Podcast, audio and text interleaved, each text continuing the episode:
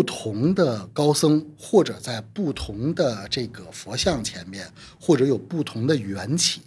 啊，通过这些力量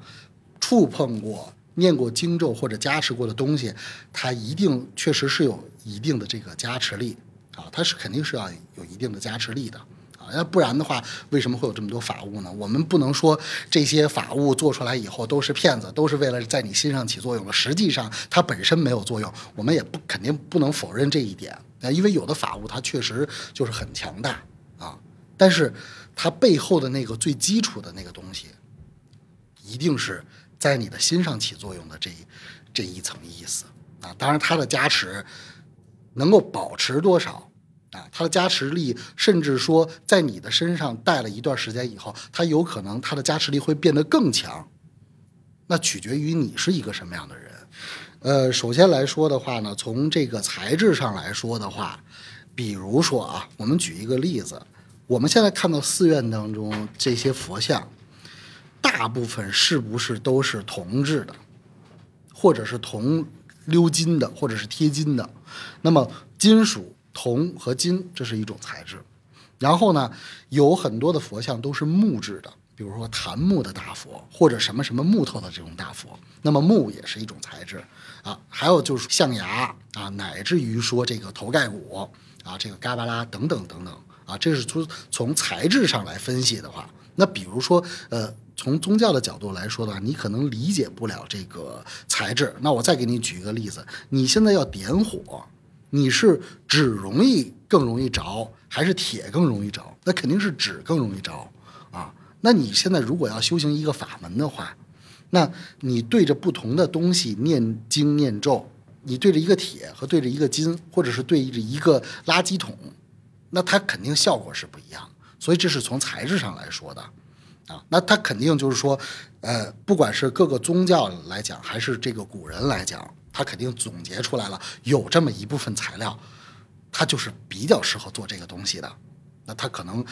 在这个上面起加持，或者是对着它来修法的话，效果会更好。所以这第一个在选择材质上，那么就是这几这几种材质，我们所说的这个，不管是什么骨头啊啊，不管是什么这个金属啊啊，这些材质是这样的。还有一个呢，就是说。从传承的角度上来讲，有很多有法力的法器啊，道教有道教的法器法宝，然后密宗有密宗的法器法宝，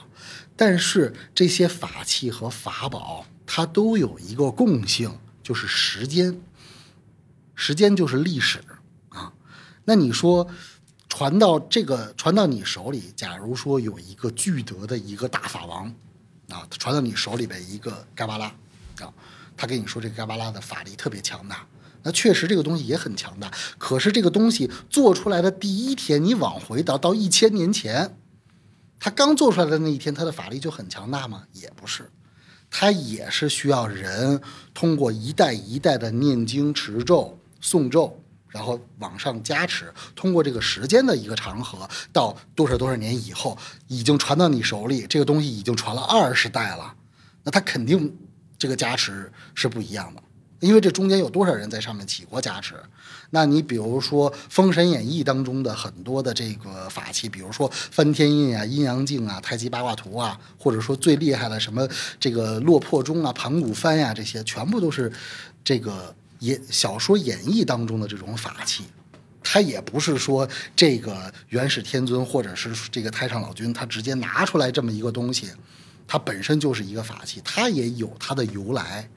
啊，比如说这个，呃，这个这个东西是在天地初分的时候啊，哪哪哪个仙藤上摘下来的一个东西，这首先是他最开始的一个因缘的一个缘起，然后他拿到他的这个丹房祭炼了多长时间，比如九九八十一天，或者是几千年啊，他念了什么什么样的东西，他最后才变成了一个这样有力量的一个法器。因此呢，这个是从这个呃加持和缘起上来说的。那么综合在很多的因素上，它最终可能会成为一个呃非常厉害的一个一个法器啊。那不管是流传到谁的手里边，那当然它也是有它的这个有它的这个寿命的啊。那可能它这个一百年后，可能有一场浩劫，这个东西就毁了。那它只要一直传下去的话，它的力量肯定会这个就是不受损，甚至说它的力量会越来越大啊。但是关键是，这东西还是回到刚才那个话题，就是说，他到你的手里边，你的德能配上这个东西吗？你拿到这个东西真的有用吗？这是一个很关键的一个问题啊。那现在也有很多这个我们这个俗世当中，或者是普通人，他很有钱，他追求这个东西。啊，那你说一个上亿的九眼天珠到你的手里和到一个高僧的手里，它的使用上面的这个这个价值，它肯定是不一样的呀。你能拿它做什么呢？你拿到这个东西的时候，你只能去作为一个跟人炫耀的一个姿态。好，那一个活佛呢？一个真正的一个高僧呢，他拿到这个东西的时候，他可能会想：我这个东西，这个我怎么样做加持，可以利益更多的人。甚至我接触到的很多的这个高层，他们会拿到这么殊胜的东西，说他们第一个想到的是什么？这个东西我要把它卖了，然后我我拿到这个钱，我怎么能利益更多的人？然后真的是有高僧在这样做。他可能他的寺院或者是别的寺院需要帮助的时候，他就把这个